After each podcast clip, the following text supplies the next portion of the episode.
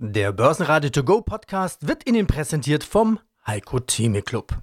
Werden Sie Mitglied im Heiko Theme Club. heiko-theme.de Börsenradio Network AG Marktbericht Der DAX mit keinem Rücksetzer und keinem Schritt nach vorne. Viele wundern sich und erwarten im Prinzip eine Korrektur. Wie schon oft gesehen, diese Rallye bewirbt sich auch einmal mehr um den Titel der meistgehassten Rallye aller Zeiten. Alle wundern sich, warum die Börsen so stark nach oben gehen. Aus dem Börsenradiostudio grüßt Sie Peter Heinrich und Kollege André Groß ist auch dabei. Die Schlusskurse DAX plus 0,02 Prozentchen bei 15.955. MDAX minus 0,8% bei 27.315. In Wien der ATX 6.941, 0,65 Prozentchen rote Farbe. Es gibt auch ein Warten auf die US-Inflationsdaten in dieser Woche. Ja, mein Name ist Marc Becks, ich bin Finanzvorstand der Masterflex SE. Ich bin Andi Groß vom Börsenradio. Und Herr Becks, ein Zitat von unserem letzten Interview, das will ich gern gleich zu Anfang hier vor unser Interview stellen. Willst du Gott zum Lachen bringen, dann mache einen Plan, hatten Sie mir gesagt. Wir hatten beide herzlich darüber gelacht und ich will das heute mal weiterdrehen. Will man einen CFO zum Lachen bringen, dann startet man schwungvoll ins neue Geschäftsjahr.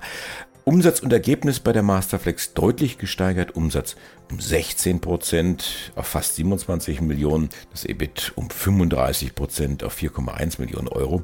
Sie erwähnen in Ihrem Bericht vor allem den Bereich Luftfahrt. Wie kommt das?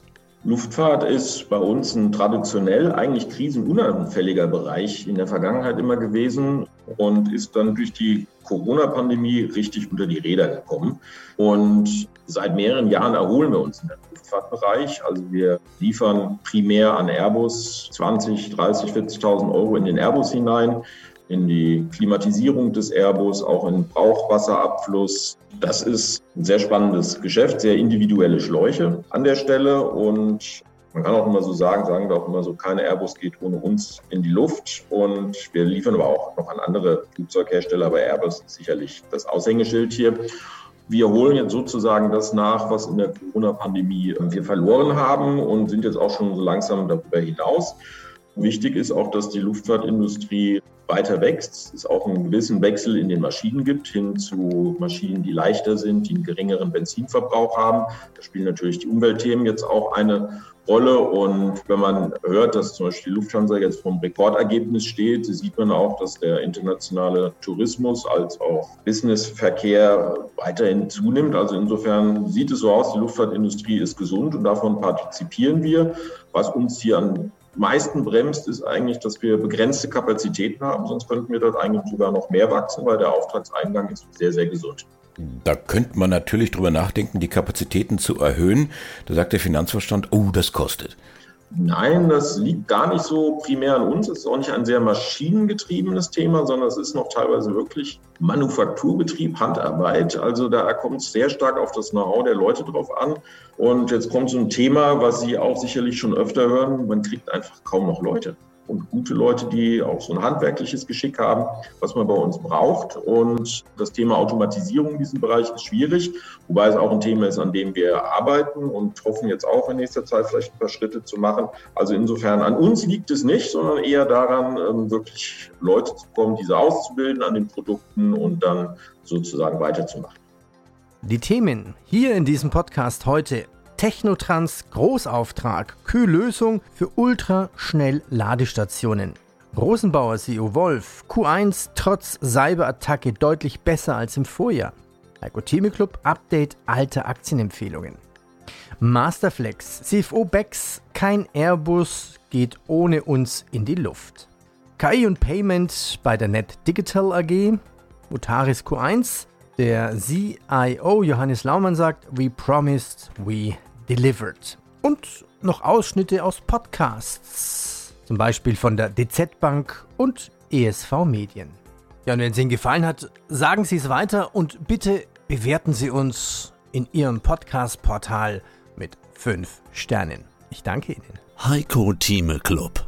Heute aus dem Börsenradiostudio mit Peter Heinrich, der Heiko Thieme Club. Und nun wieder Politik, Wirtschaft und Börse. Heiko Thieme, globaler Anlagestratege. Und aus dem Börsenradiostudio auch mal wieder Peter Heinrich. Wir waren viel unterwegs beim Börsenradio. Die nächste Firma, ja, sie ist bei Aktionären bekannt. In Deutschland kennt sie eigentlich kaum einer. Online-Shops, Handelsplattformen, Auktionshäuser, Bezahldienste. Die Alibaba. Alibaba eine interessante Story. Einfach die, einer der Werte, nicht wahr, nebenbei, die wir ja auch noch besprechen werden, die also explodiert waren. Und bei der Explosion waren wir nicht mehr dabei. Wir haben gewarnt davor, gesagt, Leute, pass auf, das ist zu viel, nehmt die Gewinne mit. Wir haben sie früher empfohlen. Alibaba war für mich, da muss man jetzt mal wirklich die letzten zehn Jahre sich anschauen. Als sie herauskam, war sie einmal kurzfristig gewesen bei der Neuemission. Das war jetzt hier 2014 der Fall. Dann stieg sie gleich an und ich sage, auf keinen Fall kaufen. Aber als sie dann unter ihrem Emissionspreis lag und auf die 50-Euro-Marke fiel, unter 60, 60, 60, zwischen 60 und 50 Euro, da wurde sie für mich interessant. Ich sage, Kinder, ich kaufe generell Neuemissionen erst dann, wenn sie unter dem Emissionspreis fallen. Eine in Deutschland äh, aktuelle Sache war die, die, die, die, die Siemens Energy zum Beispiel. Die 2020 war es, kam sie raus, nicht wahr? Mit äh, einem Emissionspreis, der war etwas um die 20 herum und stieg dann auf die 22 Euro Basis. Ja, bitte nicht anfassen, als er bei 18 war oder 18,5. Bitte kaufen und dann stieg es auf 34. Also das nur nebenbei bemerkt. Hier bei Alibaba hatte man den Vorteil dann, dass sie stieg, wenn auch unter Schwankung, bis auf das sagenhafte Niveau von 260 Euro. Das war natürlich schon traumhaft. Und das hatte man erreicht nicht zu allzu langer Zeit, da war man 2020 dabei, am 26. Oktober. Ich war und kam von der Neumission her von 2014, muss man sagen, das ist nicht, in sechs Jahren, wenn ich in sechs Jahren von 60 Euro auf 260 steige, nicht wahr, also über 300 Prozent mache, da schlägt man jeden anderen im Vergleich dazu. Dann wurde wieder gekauft, als sie unter der 200 Euro Marke war und in verschiedenen Tranchen eingekauft. Da musste man sehr viel Geduld mitbringen, konnte dann auch mal wieder mit Gewinn mit leichten Gewinn überhaupt nur verkaufen. Das Tiefsniveau, um es kurz zu machen, war dann hier, wenn man jetzt mal die letzten drei Jahre sich anschaut, war hier das Tiefsniveau bei 67. Und das war für mich ein absoluter Verschenkpreis. Alles unter 100 bei der Alibaba war für mich ein Kaufniveau. Und jetzt rechne ich es nochmal durch. Wer bei 100 angefangen hat, es zurückzukaufen, die Alibaba, und ich, oder erstmals gekauft hat, und dann sage ich, ich nehme 15 Prozent, 15 bis 20 Prozent ist ja immer meine Marge. Ich nehme mal 15 Prozent an, gleich von 100, zweite Tranche bei 85. Man kann dort also auch bis zu 2 Prozent haben, nicht 3 Prozent, aber 2 Prozent. Sonst ist man zu sehr gewichtet in China, was ich insgesamt mit 5 Prozent bewerte. Nicht wahr, als Gewichtung früher auch schon mal 10 Prozent hatte. Aber kurzum, 100 das erste Tranche, 85 die nächste Tranche und dann nochmal 15 Prozent niedriger, heißt 12 Euro nieder bei 72 oder 73 die nächste Tranche nehmen. Wer das gemacht hat, konnte sich gut einkaufen. Hat dann natürlich ein bisschen geflucht, oh, sie ist ja jetzt unter 70 bei 67,5. Einfach nur durchhalten. Wer das gemacht hat, sich diese Sache angeguckt hat in dieser Form, der konnte Folgendes tun. Der hat sich günstig eingekauft und dann innerhalb relativ kurzer Zeit, der, Schnitt war um die knapp 80 gewesen bei dem wenn er sich in den drei Tranchen angekauft hat, 100 angefangen hat und in drei Tranchen bis hinunter auf die 72 Euro Marke, kommt auf die knapp 80 hin, konnte dann in wenigen Monaten hier im Ende Januar diesen Jahres ist die Achse gewesen bei 110. Wenn man jetzt hier einen Schnitt hat, der also zwischen 70 bis 80 liegt, nehmen wir ruhig mal 80 an. Bei 80, wenn ich dann bei 110 bin, dann habe ich 30 Prozent. Das heißt, also ich habe hier 35 Prozent gewonnen. Dann bin ich mit der ersten Tranche schon raus und mit der zweiten Tranche auch raus. Und die letzte Tranche mit dem Stopp abgesichert. Und wer das gemacht hat, hat mindestens 30 Prozent plus dabei gemacht. Dann fiel die Aktie seit Januar hinunter, jetzt hier bis zum März, nicht wahr, auf die 75 Euro Basis. Und das ist ein No-Brainer. Da kann man wieder anfangen zu kaufen. Man kann auch schon bei 80 Euro anfangen zu kaufen. Und dann bis zur Tiefphase, die wir in jüngster Zeit gesehen haben, bei der 73, 74 Euro Basis. Ich würde jetzt, wer sie gar nicht hat, sagen, ist die Alibaba interessant? Ja, auf jeden Fall. Wer also die Alibaba nicht hat und sagt, ich will einen Einzelwert in China haben, mit seiner Alibaba kann man kaufen. Das ist die A117ME. A117ME. Äh, steht sie jetzt ganz oben auf meiner Liste. Ich habe ja die DBX 1FX als Alternative genannt, weil ich ja die 50 größten Werte, zu denen auch Alibaba gehört, die in Hongkong gehandelt sind, beinhalte. Dann habe ich eine habe ich quasi einen Eintopf, wenn man so will. Wenn man sagt, ich will auf einen Einzelwert setzen, kann man die Alibaba auf jeden Fall jetzt auf dieser Seite mit ins Kaufniveau nehmen. Also würde ich klar sagen, danke mich auch für den Hinweis nochmal, wie sieht es aktuell aus, Alibaba kann man hier haben. Wer jetzt in Alibaba schon eine Position hat, der kann sie halten. Was ist die Zielrichtung hier? Ich sehe keinen Grund ein, dass die Alibaba nicht in den nächsten neun bis 15 Monaten das Niveau von 110 wieder erreichen kann und dass wir jetzt von 74 Euro natürlich schon sind. Mehr dazu gibt's im Heiko Thieme Club. heiko-thieme.club Heiko Thieme spricht Klartext. Der Heiko Thieme Club. DAX-Gewinner mit 8,5% ist Fresenius. Umsatz Q1 5% auf 10,2 Milliarden Euro.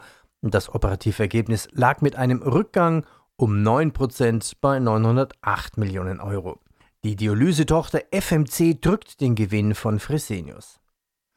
Am DAX-Ende ist Daimler Trucks die Aktie minus 2,5 Prozent, die Zahlen aber gut. Gewinnmitnahmen also.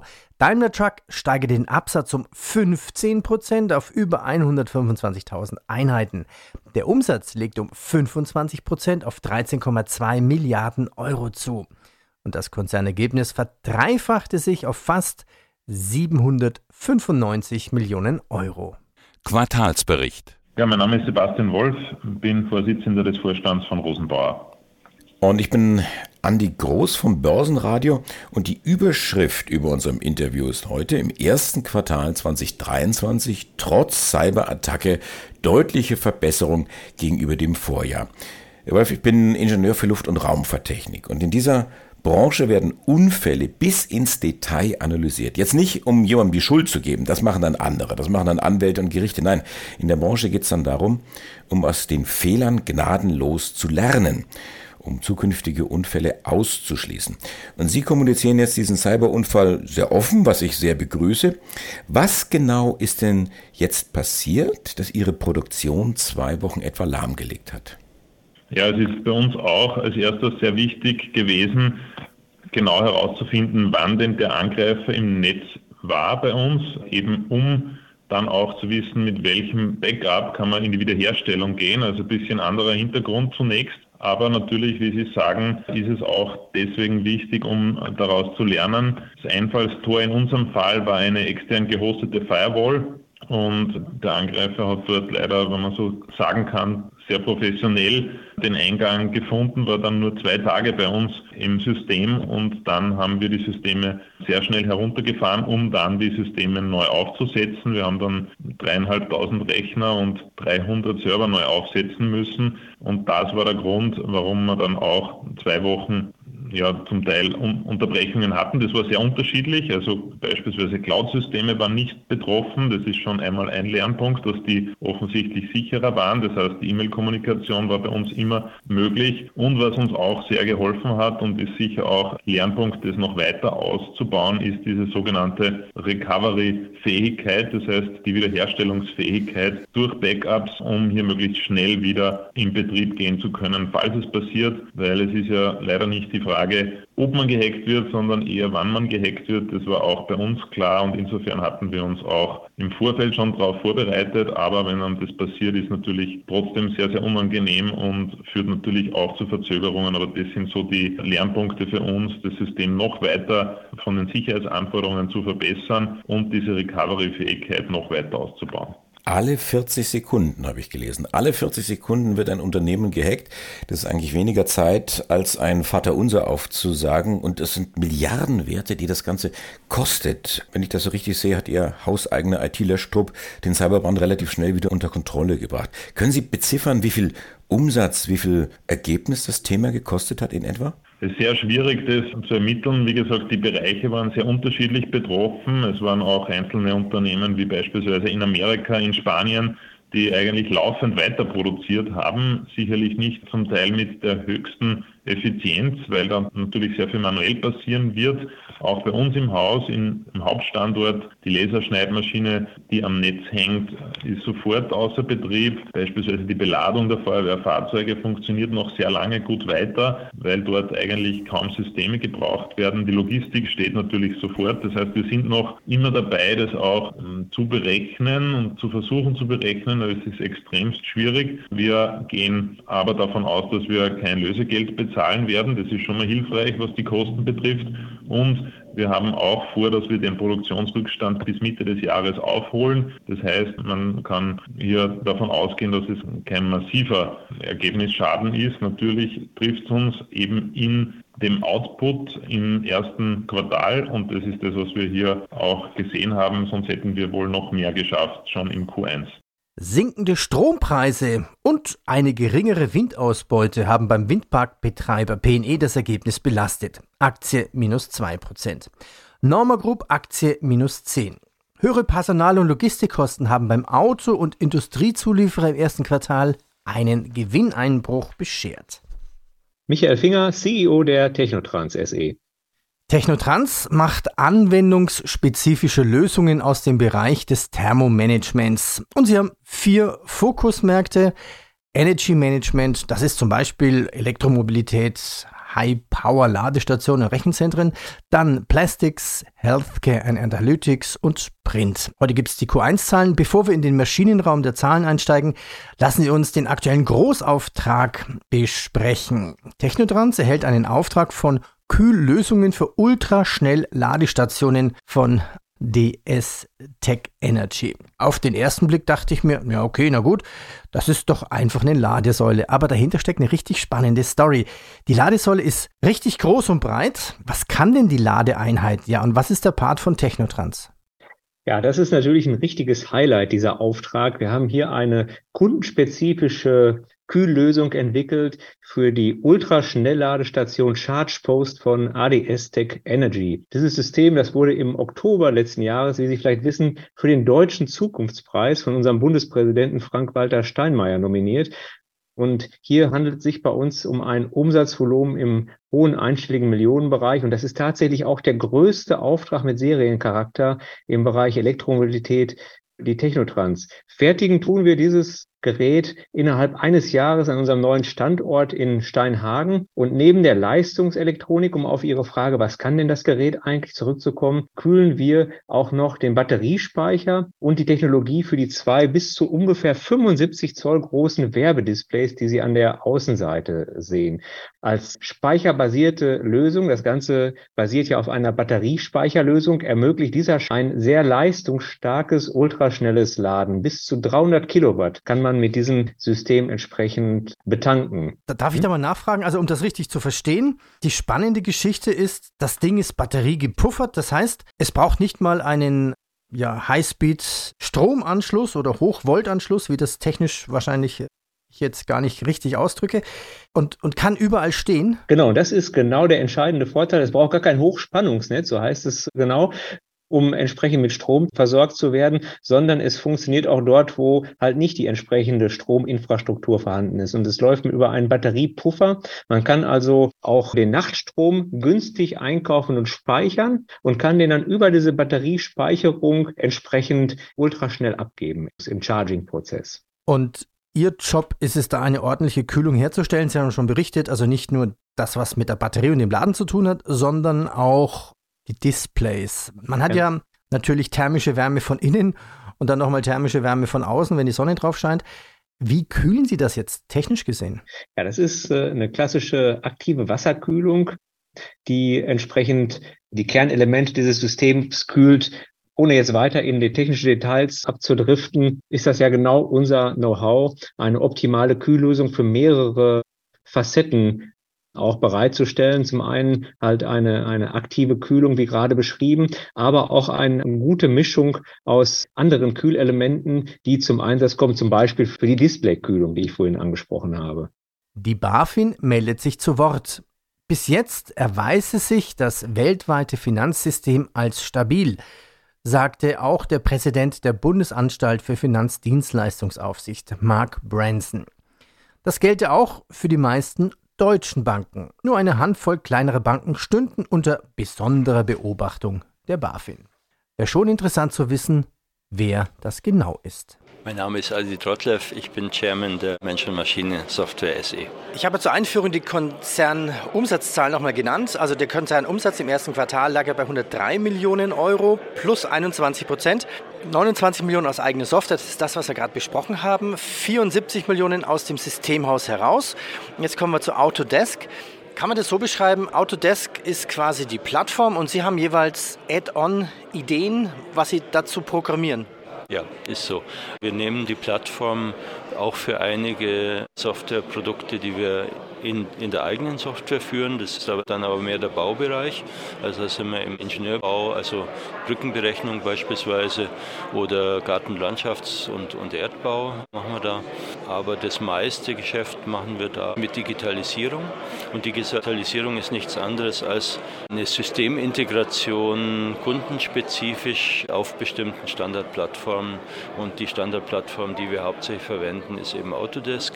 Autodesk hat da für uns entscheidende Vorteile. Einmal haben sie das breiteste Portfolio, also die machen sowohl Industrie als, als auch Bauwesen. Das gibt es sonst kaum im Markt.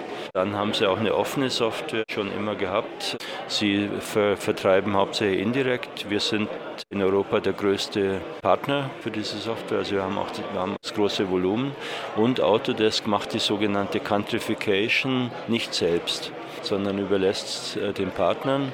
Und Countrification ist einfach das, dass man zum Beispiel eine Bausoftware mit den konkreten Standards und, und Inhalten befüllt, die man halt irgendwo braucht. Wenn Sie durch die Lande fahren, werden Sie schon in Deutschland feststellen, dass zum Beispiel die Baustile sich ziemlich unterscheiden, also von Norden nach Süden beispielsweise. Mhm. Das heißt, da hat man, da hat man sehr, sehr viel Spielwiese. Wir suchen uns oder beziehungsweise unsere Kunden leiten uns zu den relevanten Themen und im Moment ist im, im Baubereich eben das hauptrelevante Thema eben BIM, Building Information Management oder, oder Modeling, was nichts anderes heißt, als dass man heute die Möglichkeit hat, alle Gewerke in einem, in einem Modell zu konstruieren. Ja, mein Name ist Theodor Nius, ich bin Vorstandsvorsitzender der NetDigital AG. Also lassen uns da mal Zukunftsszenarien noch entwickeln. Das heißt, da drüben ist das so eine Kaffeemaschine. Ich könnte jetzt da hingehen, mit meinem Handy hergehen und sagen, okay, ich hätte einen Kaffee, piep, fertig. Und Sie machen alles im Hintergrund? Genau gibt es verschiedene Möglichkeiten, aber genauso wie Sie es gerade gesagt haben, könnte es sein. Wird einfach Kaffee gedrückt, Handy rangehalten und über die Rech Handyrechnung abgerechnet oder über Kreditkarte abgerechnet. Teilweise ist es heute schon so. Wenn man in den Laden geht, kennt man es ja mit Apple Pay und Google Pay. Das Gleiche eben entsprechend mit Technologie zusammenzubringen und abrechenbar zu machen. Das ist das Ziel des Ganzen, was wir anbieten. Also viel mehr und wahrscheinlich viel spannender als noch irgendwie ein Payment-Anbieter für noch irgendeinen Online-Shop zu sein. Ja, genau so ist das. Wenn man Online-Shop ist, sind standardisierte Werte. Die Margen werden immer kleiner, weil es ja mehr Anbieter dort gibt. Und wir bieten halt die gesamte Kette an. Wie gesagt, vom Content aufbereiten bis hin zum technologischen Integration, wie gesagt, mit IoT-Diensten zukünftig. Haben Sie dafür schon einen Namen erfunden, wie Sie KI mit Payment verbinden würden? Und das ist ja irgendwie Industriestandard mit Internet of the Things. Also gibt es da schon einen Fantasienamen? Ja, einen Fantasienamen haben wir schon, aber keinen, ich sag mal, keinen veröffentlichten Namen. Von daher ja. ist das noch ein bisschen Kreativität der Marketingabteilung überlassen sozusagen. Mhm. Jetzt sprechen ja viele von künstlicher Intelligenz, auch hier auf diesen Treffen hier bei der MKK. Eines der wichtigen Themen. Wo treffen Sie auf künstliche Intelligenz? Was können Sie da anbieten? Also wir haben schon vor zwei Jahren eine eigene Tochtergesellschaft gegründet, die IrisNet, die sich mit künstlicher Intelligenz beschäftigt. Hier insbesondere Visual Computing, das heißt, wir analysieren Bilddaten und vergleichen die. Braucht man überall heutzutage, zum Beispiel, wenn man sich Foren vorstellt, dass dort entsprechende Bilder hochgeladen werden, die compliant sind, wie man sagt, also die Richtlinien erfüllen, dass da keine erotischen Bilder auftauchen, keine Kinderbilder auftauchen, dergleichen mehr. Das ist eine wichtige Tätigkeit, die wir dort machen, aber auch Personalausweise erkennen. Erkennen sind die gleichen Leute vom Bildschirm, die auch die Personalausweise hochgeladen haben und dergleichen mehr. Mein Name ist Falco Block, ich bin Sales-Stratege bei der DZ Bank in Frankfurt. Dein Geld einfach für dich arbeiten lassen, ohne dass du dich groß darum kümmern musst, das klingt doch schön. Ganz ohne dein Zutun funktioniert das natürlich nicht, aber wenn du dir zum Start ein paar Gedanken machst und bereit bist, ein wenig deiner Zeit zu investieren, kannst du danach auch ohne ständiges Kümmern langfristig dein Geld an der Börse anlegen. Wie das geht? Mit Sparplänen und sogenannten börsengehandelten Indexfonds oder kurz ETFs. Wie diese funktionieren, wo ihre Chancen und Risiken liegen und was du bei der Auswahl berücksichtigen musst, das weiß mein heutiger Studiogast. Es ist Thomas Meyer zu Drewer. Er ist Leiter des öffentlichen Vertriebs für Deutschland und Österreich beim ETF-Anbieter Amundi. Dann sage ich Hallo Thomas, herzlich willkommen bei meinem Podcast. Hallo Falco, vielen Dank für deine Einladung. Thomas, steigen wir mal ein. ETFs sind ja derzeit in aller Munde. Viele Finanzinfluencer auf YouTube und TikTok sprechen darüber und auch die einschlägigen Medien, die bringen das immer wieder auf ihren Titelcovern. Damit wir jetzt erstmal alle auf dem gleichen Stand sind für die nächsten Fragen, die ich da an dich habe, erklär uns doch zum Einstieg nochmal bitte, was sind ETFs eigentlich genau? Ich glaube, ich fange am besten mal an, wofür eigentlich das E, das T und das F steht. Und äh, in dieser Branche, und das Thema hast du ja auch schon ein paar Mal gehabt, wimmelt es ja nur so von Anglizismen. Also ETF, Falco, steht für Exchange Traded Fund oder auf Neudeutsch börsengehandelter Investmentfonds. Und da sind wir natürlich schon beim Kern des Ganzen. Es handelt sich um Investmentfonds, die natürlich die Zuhörer mit Sicherheit kennen. In diesem Fall ist es so, dass diese Investmentfonds in der Masse, Mehrzahl also Indizes abbildet wie beispielsweise den DAX, wie einen MSCI World und so weiter und so fort. Und das Besondere ist jetzt, das sind auf der einen Seite Investmentfonds und auf der anderen Seite sind die an der Börse handelbar. Daher börsengehandelter Investmentfonds. Und gestatte mir hier zu sagen, selbst wenn der Index ein Index ist, der Anleihen beinhaltet, kann man die wie eine Aktie an der Börse handeln. Das ist ja vor allem auch für den aktuellen Punkt nicht schlecht. Ich hatte nämlich im letzten Podcast, da war das große Thema ja, Anleihen sind wieder en vogue und gefragt, aber als Privatanleger bekomme ich sie nicht. Also dann äh, bieten mir ETFs, wenn ich mal an dieser Stelle gleich sagen darf, auch Zugang zu Assetklassen, die ich ja sonst vielleicht nicht so kaufen könnte. Auf jeden Fall. Mhm. Die meisten äh, der Zuhörer werden wahrscheinlich an die Bundesanleihe dabei denken, aber du hast es ja gerade schon angesprochen. Es gibt natürlich eine Vielzahl an Anleihen, die manchmal schwierig für den Privatanleger zu erwerben sind. Ryanair auf Großeinkaufstour. Gleich 150 Boeing der neuen Langversion 737 MAX 10. Komplette Bestellsumme rund 20 Milliarden Dollar. Der Baukonzern Hochtief ist mit einem Gewinnsprung ins Jahr gestartet. Im ersten Quartal legte der Konzerngewinn um 16% auf 137,5 Millionen Euro zu. Und Sie hören nun einen Ausschnitt aus dem ESV-Dialog-Podcast über Anlegerschutz. Wir befinden uns erst am Anfang einer europäischen Harmonisierung. So Bernd Preis. Frage an beide zum Abschluss. Erstmal an Sie, Frau Dr. Itzo Wagner. Wirken denn die supranationalen und nationalen Regeln im Vermögensanlagenrecht harmonisch? Oder gibt es immer noch Bereiche, wo Sie Ungereimtheiten sehen? Ja, also ich denke, salomonische Antwort, ich denke, es hat einen großen Beitrag geleistet zur Harmonisierung und dass wir hier tatsächlich auf dem europäischen Markt hier einen gewissen Gleichlauf hinkriegen. Wir sind allerdings am Anfang einer europäischen Harmonisierung und wir haben ja alle miteinander schon so viel auf europäischer Ebene erlebt, dass wir wissen, das ist jetzt der erste Wurf. Da werden sicherlich noch viele Themen eingefangen werden müssen. Friktionen zeigen sich jetzt auch schon. In Deutschland führen wir verschiedene Diskussionen. Wir haben in Deutschland auch relativ oft das unechte Crowdfunding beispielsweise.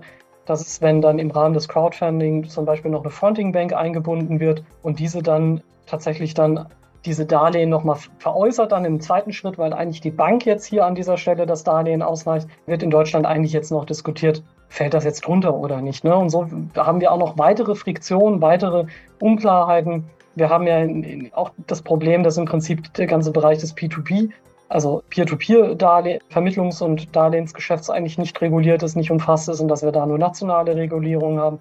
Also wir haben sicherlich noch viele offene Fragestellungen, aber netto würde ich sagen, es ist der Schritt in die richtige Richtung. Aber vielleicht siehst du das, Lea, ja komplett anders. Ja, das ist aber ein Stichwort. Frau Dr. Siering, noch Ihre abschließende Bewertung. Was meinen Sie, ist der Schutz der Anleger denn nun hinreichend effektiv einerseits? Aber auch ausgewogen? Oder wo sehen Sie noch Schieflagen oder Verbesserungsbedarf? Ja, erstmal würde ich sagen, alles, was Anna eigentlich aufgeführt hat zum Status quo, europäische Regelung, Regulierung versus nationale Regulierung ist gut und richtig. Und wir sind tatsächlich noch sehr, sehr am Anfang, sodass sicherlich die, die offenen Fragen geklärt werden, aber sich auch weitere offene Fragen ergeben werden. Und das auch durch den disruptiven Charakter von neuen Geschäftsideen, neuen Plattformen etc. Und das auch im Steig oder sich verändernden Zinsumfeld wird sicherlich auch so ein Geschäftszweig wie die Finanzierung über die Crowd möglicherweise wieder interessanter, als es in den vergangenen Jahren der Fall war. Anlegerschutz ist in meinen Augen immer die Frage, wie viel Regulierung braucht man überhaupt? Also was da jetzt eben alles vorhanden ist und gefordert wird, ist in meinen Augen ausreichend, denn wir haben den Prospekt, wir haben die Kurzinformation, wir haben eine Kenntnisprüfung, wir haben ähm, Anlageschwellen beziehungsweise Regelungen zur Verlusttragung und eben auch eine in meinen Augen umfassende Kenntnisprüfung, also des Anlegers, die sich im Prinzip darauf beschränkt zu prüfen, was hat der Anleger oder die Anlegerin eigentlich für ein grundlegendes Verständnis hinsichtlich Risiken, die mit der Anlage verbunden sind. Und man schaut sich in dem Zusammenhang auch an, was hat eigentlich dieser Anleger in der Vergangenheit investiert, und man fragt das Verständnis hinsichtlich Risiken ab und schaut sich die Berufserfahrung an, das Einkommen, also das Vermögen etc. Also ich glaube schon, dass dieser Dreiklang, also zum einen, man muss sich angucken, wer investiert da eigentlich? Ist das jetzt irgendwie ein 25-jähriger Berufsschüler oder ist das eine 58-jährige Professorin an der EBS? Das ist sicherlich sachgemäß und dann hat man noch die damit einhergehenden Informationen, wo wir alle wissen, da ist immer das Problem, wer liest sich das eigentlich durch? Dazu gibt es auch schon aus anderen Rechtsbereichen interessante Urteile des BGHs, die eben schon von der Grundannahme ausgehen, dass das sowieso keiner liest und dass deswegen die Angaben dort auch gar keinen anhaftenden Charakter haben. Aber das ist eine andere Sache. Das fand ich persönlich immer sehr spannende Urteile. Aber um abschließend auf Ihre Frage zu antworten, ich glaube schon, dass das jetzt erstmal ausreicht, man müsste dann eher eben, also den Anleger auch irgendwann dann mal dazu bringen, das sich auch alles anzugucken und den eigenen Menschenverstand wieder anzustellen, wenn es um Investitionen geht. Börsenradio Network AG Marktbericht Der Börsenradio To Go Podcast wurde Ihnen präsentiert vom Heiko Theme Club. Werden Sie Mitglied im Heiko Theme Club. heiko-theme.de